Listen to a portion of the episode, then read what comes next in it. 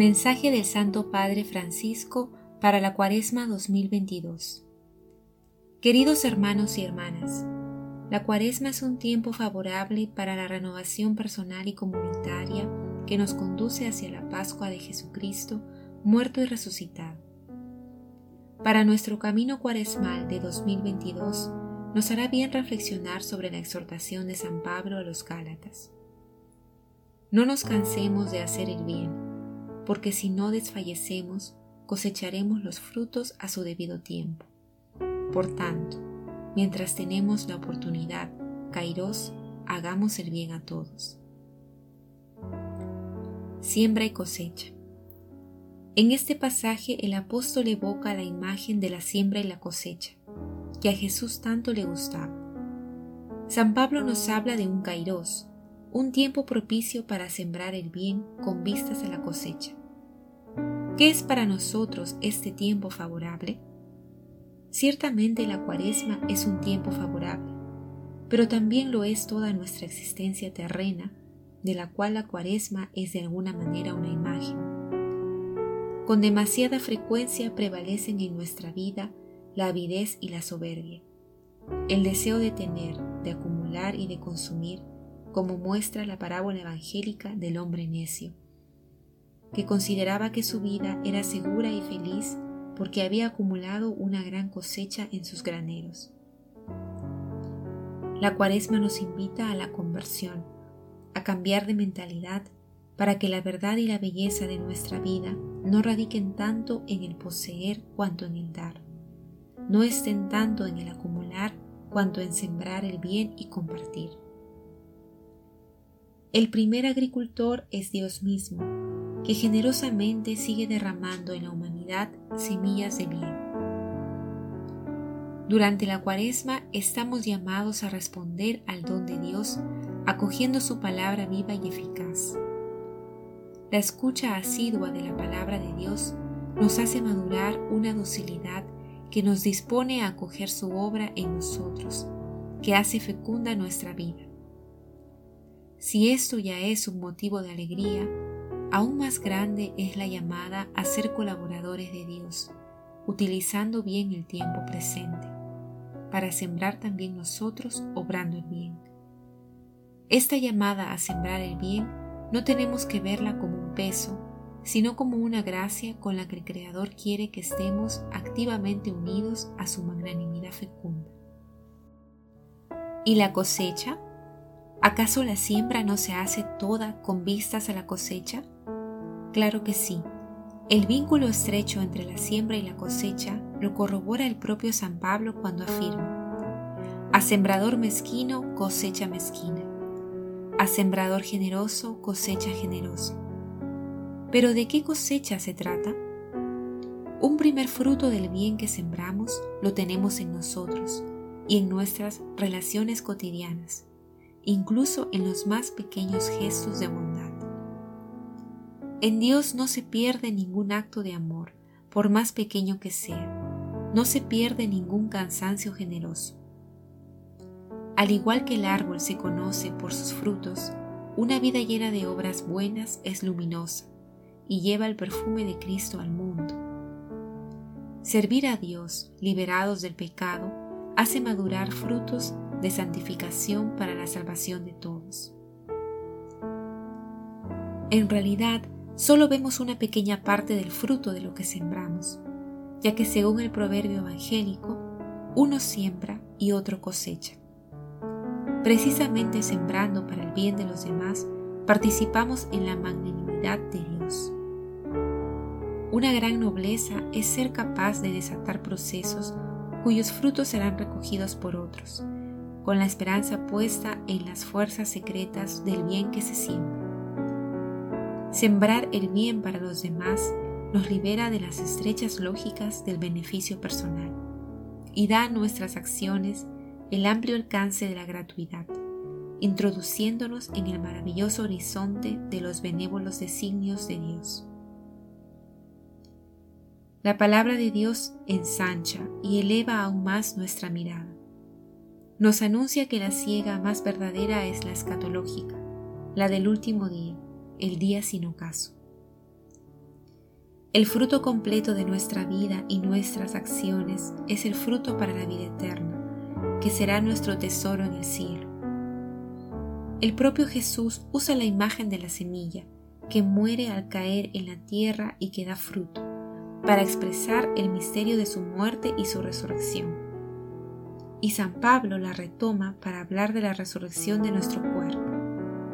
Se siembra lo corruptible y resucita incorruptible. Se siembra lo deshonroso y resucita glorioso. Se siembra lo débil y resucita lleno de fortaleza. En fin, se siembra un cuerpo material y resucita un cuerpo espiritual. Esta esperanza es la gran luz que Cristo resucitado trae al mundo. Si lo que esperamos de Cristo se reduce solo a esta vida, somos los más desdichados de todos los seres humanos.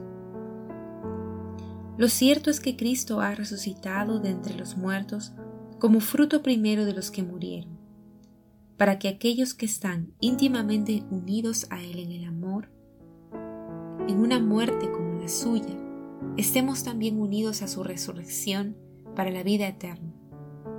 Entonces los justos brillarán como el sol en el reino de su Padre. No nos cansemos de hacer el bien la resurrección de Cristo anima las esperanzas terrenas con la gran esperanza de la vida eterna e introduce ya en el tiempo presente la semilla de la salvación. Frente a la amarga desilusión por tantos sueños rotos, frente a la preocupación por los retos que nos conciernen, frente al desaliento por la pobreza de nuestros medios, tenemos la tentación de encerrarnos en el propio egoísmo individualista y refugiarnos en la indiferencia ante el sufrimiento de los demás. Efectivamente, incluso los mejores recursos son limitados. Los jóvenes se cansan y se fatigan, los muchachos tropiezan y caen. Sin embargo, Dios da fuerzas a quien está cansado, acrecienta el vigor del que está exhausto. Los que esperan en el Señor renuevan sus fuerzas, vuelan como las águilas corren y no se fatigan, caminan y no se cansan. La cuaresma nos llama a poner nuestra fe y nuestra esperanza en el Señor, porque solo con los ojos fijos en Cristo podemos acoger la exhortación del apóstol. No nos cansemos de hacer el bien. No nos cansemos de orar. Jesús nos ha enseñado que es necesario orar siempre sin desanimarse. Necesitamos orar porque necesitamos a Dios. Pensar que nos bastamos a nosotros mismos es una ilusión peligrosa.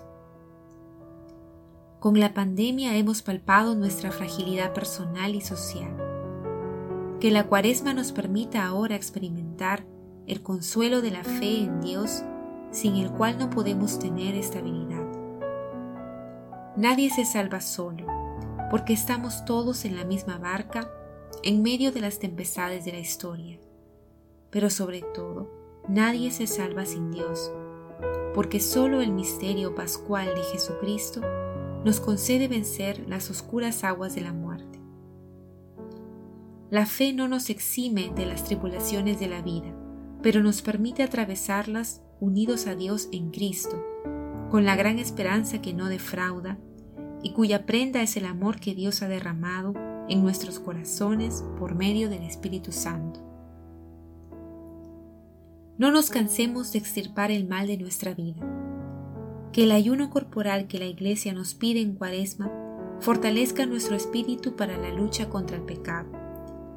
No nos cansemos de pedir perdón en el sacramento de la penitencia y la reconciliación, sabiendo que Dios nunca se cansa de perdonar no nos cansemos de luchar contra la concupiscencia, esa fragilidad que nos impulsa hacia el egoísmo y a toda clase de mal, y que a lo largo de los siglos ha encontrado modos distintos para hundir al hombre en el pecado.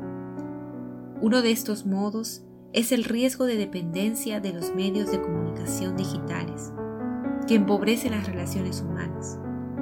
La cuaresma es un tiempo propicio para contrarrestar estas insidias y cultivar en cambio una comunicación humana integral, hecha de encuentros reales cara a cara. no nos cansemos de hacer el bien en la caridad activa hacia el prójimo. Durante esta cuaresma practiquemos la limosna, dando con alegría. Dios, quien provee semilla al sembrador y pan para comer, nos proporciona a cada uno no solo lo que necesitamos para subsistir, sino también para que podamos ser generosos en el hacer el bien a los demás.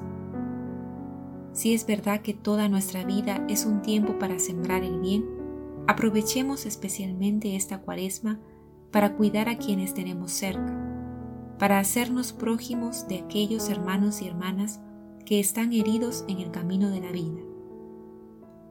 La cuaresma es un tiempo propicio para buscar y no evitar a quien está necesitado, para llamar y no ignorar a quien desea ser escuchado y recibir una buena palabra, para visitar y no abandonar a quien sufre la soledad. Pongamos en práctica el llamado a hacer el bien a todos, tomándonos tiempo para amar a los más pequeños e indefensos, a los abandonados y despreciados, a quienes son discriminados y marginados. Si no desfallecemos, a su tiempo cosecharemos. La cuaresma nos recuerda cada año que el bien, como también el amor, la justicia y la solidaridad, no se alcanzan de una vez para siempre, han de ser conquistados cada día. Por tanto, pidamos a Dios la paciente constancia del agricultor, para no desistir en hacer el bien un paso tras otro. Quien caiga tiende la mano al Padre, que siempre nos vuelve a levantar. Quien se encuentre perdido, engañado por las seducciones del maligno, que no tarde en volver a Él, que es rico en perdón. En este tiempo de conversión, apoyándonos en la gracia de Dios y en la comunión de la Iglesia, no nos cansemos de sembrar el bien. El ayuno prepara el terreno, la oración riega, la caridad fecunda. Tenemos la certeza en la fe de que si no desfallecemos, a su tiempo cosecharemos y de que con el don de la perseverancia alcanzaremos los bienes prometidos para nuestra salvación y la de los demás. Practicando el amor fraterno con todos, nos unimos a Cristo, que dio su vida por nosotros, y empezamos a saborear la alegría del reino de los cielos, cuando Dios será todo en todos. Que la Virgen María, en cuyo seno brotó el Salvador, y que conservaba todas estas cosas y las meditaba en su corazón, nos obtenga el don de la paciencia y permanezca a nuestro lado con su presencia maternal, para que este tiempo de conversión dé frutos de salvación eterna. Roma, San Juan de Letrán, 11 de noviembre de 2021. Memoria de San Martín de Tours, obispo. Francisco.